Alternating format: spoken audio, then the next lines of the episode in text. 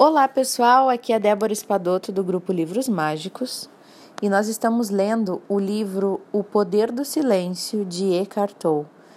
Já estamos no capítulo 8 e hoje o capítulo 8 fala sobre relacionamentos. Então vamos lá.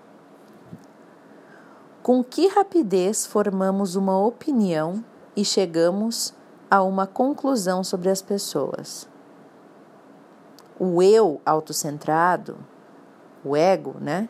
Gosta de avaliar os outros, gosta de dar uma identidade, de rotular os outros. Todo ser humano foi condicionado a pensar e agir de, de determinada forma, sobre, desde a infância, por causa do ambiente e por causa da cultura também. Tudo isso não mostra o que a pessoa é de fato mas como ela parece ser. Os nossos julgamentos também têm origem em padrões inconscientes e condicionados nessas coisas, né? Da nossa infância, do ambiente que vivemos e da cultura. Você dá aos outros uma identidade criada por esses padrões, e essa falsa identidade, e então se transforma numa prisão, tanto para aqueles que você julga quanto para você mesmo. Deixar de julgar liberta tanto você quanto o outro de se identificar com o condicionamento, com a forma e com a mente também. Não é mais o ego que conduz os relacionamentos. Enquanto o ego dominar a sua vida, a maioria dos seus pensamentos e emoções e ações vai vir do desejo e do medo. Isso fará você querer ou temer alguma coisa que possa vir da outra pessoa. Quando você dá total atenção à pessoa que está interagindo, você elimina o passado e o futuro daquele relacionamento, exceto nas situações que são exigidas, né, medidas mais práticas. Ao ficar totalmente presente com qualquer pessoa, você se desapega da identidade que criou para ela. Essa identidade é o fruto da sua interpretação de quem a pessoa é e do que fez no passado. Ao agir assim, você se torna capaz de relacionar-se sem o mecanismo autocentrado de desejo e de medo. O segredo dos relacionamentos é a atenção, que nada mais é do que calma alerta, uma calma que está alerta. Como é maravilhoso poder ultrapassar o querer e o medo nos seus relacionamentos. O amor não quer nada e nem teme nada. Se o passado de uma pessoa fosse o seu passado, se a dor dessa pessoa fosse a sua dor, se o nível de consciência dela fosse o seu, você pensaria e agiria exatamente como ela. O ego não gosta de ouvir isso, claro, porque sem poder reagir e julgar, ele se enfraquece. Quando você acolhe qualquer pessoa que entra no espaço do agora como um convidado nobre, quando você permite que essa pessoa seja como é, simplesmente como é, a pessoa começa a mudar incrivelmente começam a mudar. Se falta um espaço, um espaço de silêncio e de calma, o relacionamento será dominado pela mente e correrá o risco de ser invadido por problemas e conflitos. Se há silêncio e calma, eles se tornam capazes de dominar qualquer coisa. Ouvir com verdadeira atenção é outra forma de trazer calma ao relacionamento.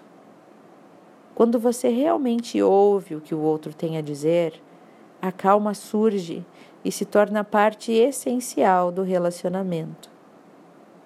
Mas ouvir com atenção é uma habilidade rara. Em geral, as pessoas concentram maior parte de sua atenção no que estão pensando e não no que a outra pessoa está falando. Na melhor das hipóteses, ficam avaliando as palavras do outro ou apenas usam o que o outro diz para falar de suas próprias experiências. Ou então não ouvem nada, pois estão perdidas nos próprios pensamentos. Quem nunca, né? Vocês não fazem isso também? Na origem dessas experiências se encontram os padrões básicos do eu, do eu autocentrado, que é a necessidade de estar com a razão sempre e, é claro, de que o outro esteja errado. Ou seja, a identificação com modelos criados pela mente. O ego também necessita estar sempre em conflito com alguém, você sabia? Precisa estar sempre com algum conflito, com alguém, com alguma coisa, para quê? Para poder fortalecer a sensação de separação entre o eu e a outra pessoa. Sem isso, sem essa sensação de, de separação, o ego não consegue sobreviver. Você não tem aquela vontade, às vezes, de criar um conflito? Né? Às vezes a gente cria por nada com as pessoas que a gente ama, a gente vai lá e dá um jeito de criar um conflito. Há também a dor acumulada do passado que você e todo ser humano trazem consigo. Essa dor vem tanto do próprio passado quanto do sofrimento coletivo da humanidade, que remonta às milhares de séculos. Esse corpo sofrido é um campo de energia que está dentro de você e que esporadicamente se apossa do seu ser porque precisa se reabastecer de mais sofrimento emocional para sobreviver.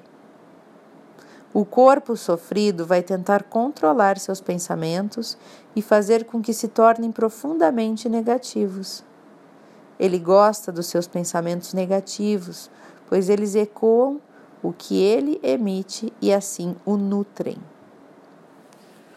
O corpo sofrido vai também provocar reações emocionais negativas nas pessoas mais próximas a você e principalmente no seu companheiro. Para se nutrir das crises que surgirão e do sofrimento que elas trazem. É para isso que acontece. Como é que você pode se libertar dessa profunda e inconsciente identificação emocional com o sofrimento? que é capaz de criar, de criar tanta dor na sua vida. Como se libertar disso? Tome consciência da dor. Tome consciência de que você não é esse sofrimento ou essa dor. Reconheça o que eles são, uma dor do passado. Tome conhecimento da dor em você e no outro quando você conseguir romper a sua identificação inconsciente com essa dor do passado, quando você souber que você não é aquela dor, quando você conseguir observar essa dor dentro de si mesmo, deixará de alimentar essa dor e aos poucos ela irá se enfraquecendo. Como que é a sua relação com o mundo dos objetos, com inúmeras coisas que o cercam e que você usa diariamente. Você reconhece a existência deles? Dá atenção a eles? Mesmo que por algum pouco tempo? Bem, quando você se apega a objetos, quando você os usa para valorizar-se ante os outros e aos seus próprios olhos também, a preocupação com os objetos pode dominar toda a sua vida. Quando você se identifica com as coisas, você não aprecia pelo que são, pois está se vendo nelas. Você se torna uma identidade com aqueles objetos. Daqui a pouco, um carro, uma casa, né? Quando você encontra alguém, por mais rápido que seja o encontro, você dá toda a sua atenção ao ser dessa pessoa e assim a reconhece ou não? Porque, como sabemos, não há outra pessoa. Você está sempre encontrando a si mesmo. Então, toda a atenção que você dá, tudo aquilo que você faz para uma outra pessoa, você está fazendo para você mesmo. Porque não existe separação. A separação é uma ilusão, né? Enfim, pessoal, esse é o áudio de hoje é, ele é bastante desafiador, né? Porque não é fácil, né? Nos relacionamentos é, o, é a nossa maior oportunidade de trabalharmos a nós mesmos, enquanto pessoas, espíritos, de sermos melhores é os nossos relacionamentos, nosso cônjuge, pai, mãe, irmão, os amigos, pessoas do trabalho. E graças a Deus, né, que temos pessoas para a gente poder evoluir e nos trabalhar. E às vezes aquela pessoa vem com aquilo que mais te irrita que ela fez, que ela te disse, que ela te incomodou, é aquilo que a gente precisa realmente trabalhar.